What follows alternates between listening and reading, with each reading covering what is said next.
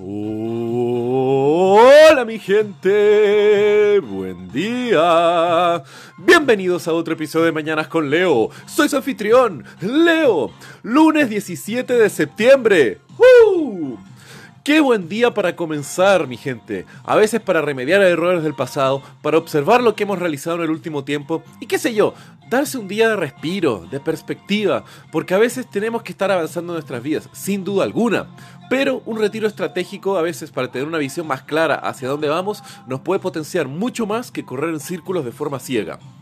Así que mi consejo para el día de hoy, si lo tienen libre, como yo lo tengo, mírense ustedes mismos, vean sus vidas, mi gente, y tomen conciencia sobre lo que estamos haciendo, sea bueno o sea malo. O sea, a veces estamos haciendo cosas que nos entregan valor o estamos perdiendo el tiempo. Y a veces sucede, y no hay nada de malo en eso.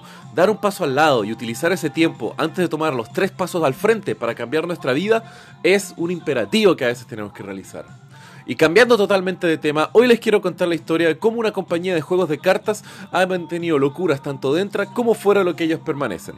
Nacido en los cerebros de un grupo de estudiantes en el año 2011, Cards Against Humanity se ha convertido en un clásico juego de mesas para toda la familia, con una premisa de un juego simple de cartas formando chistes extremadamente ofensivos y políticamente incorrectos.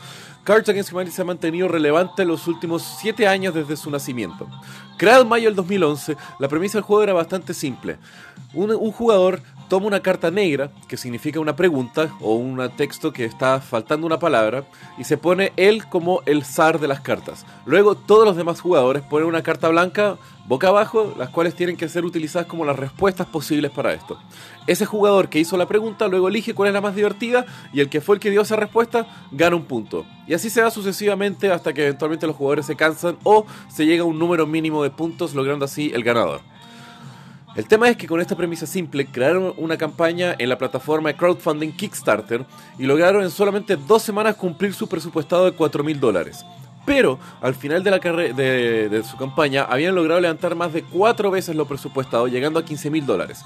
Eso parece poco en comparación con las campañas Kickstarter más famosas que llegaban a millones de dólares, pero piensa que esto fue un juego de cartas, lo que no es una tecnología nueva, no es una innovación así revolucionaria y creada por un grupo de estudiantes sin apoyo mediático ni experiencia previa.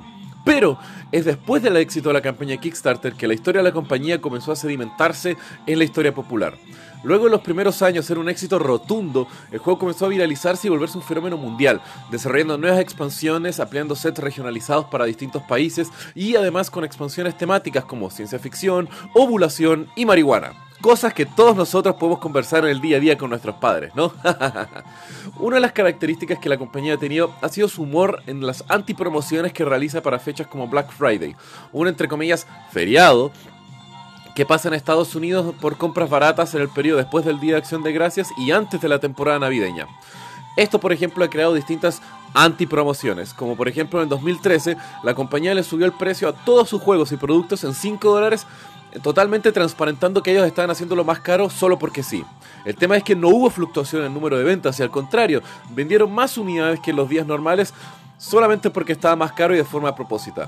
Luego, en el año siguiente, en el 2014, vendían un pack de bullshit donde literalmente le enviaron más de 30.000 cajas de materia fecal de toro esterilizado a distintos clientes alrededor de todo el mundo.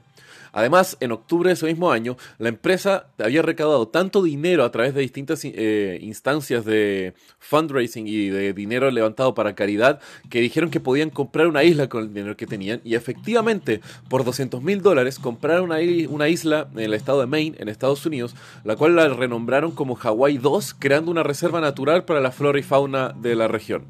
Luego, en el 2015, dijeron que por 5 dólares todos los clientes podían comprar absolutamente nada, levantando más de 70 mil dólares que fueron repartidos entre los distintos empleados de la compañía y muchos de ellos transparentaron en qué usaron ese dinero, donándolo para distintas caridades en temas de reforestación y temas medioambientales.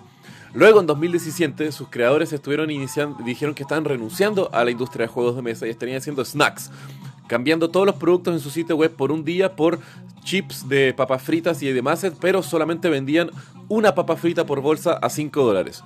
La cual también lograron vender más de 30.000 unidades, levantando mucho dinero, el cual eventualmente fue donado para distintas caridades relacionadas con alimentación saludable.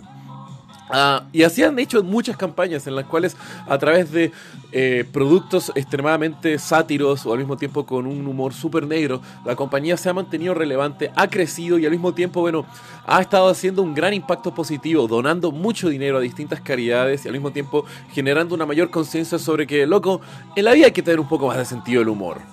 Así que bueno, mi gente, con esto los dejo para el día de hoy. Siempre es un buen ejemplo tener un buen sentido del humor y a veces poder hacer algo de bien con eso. Así que bueno, que tengan muy buen día, mi gente. Los quiero. Besos.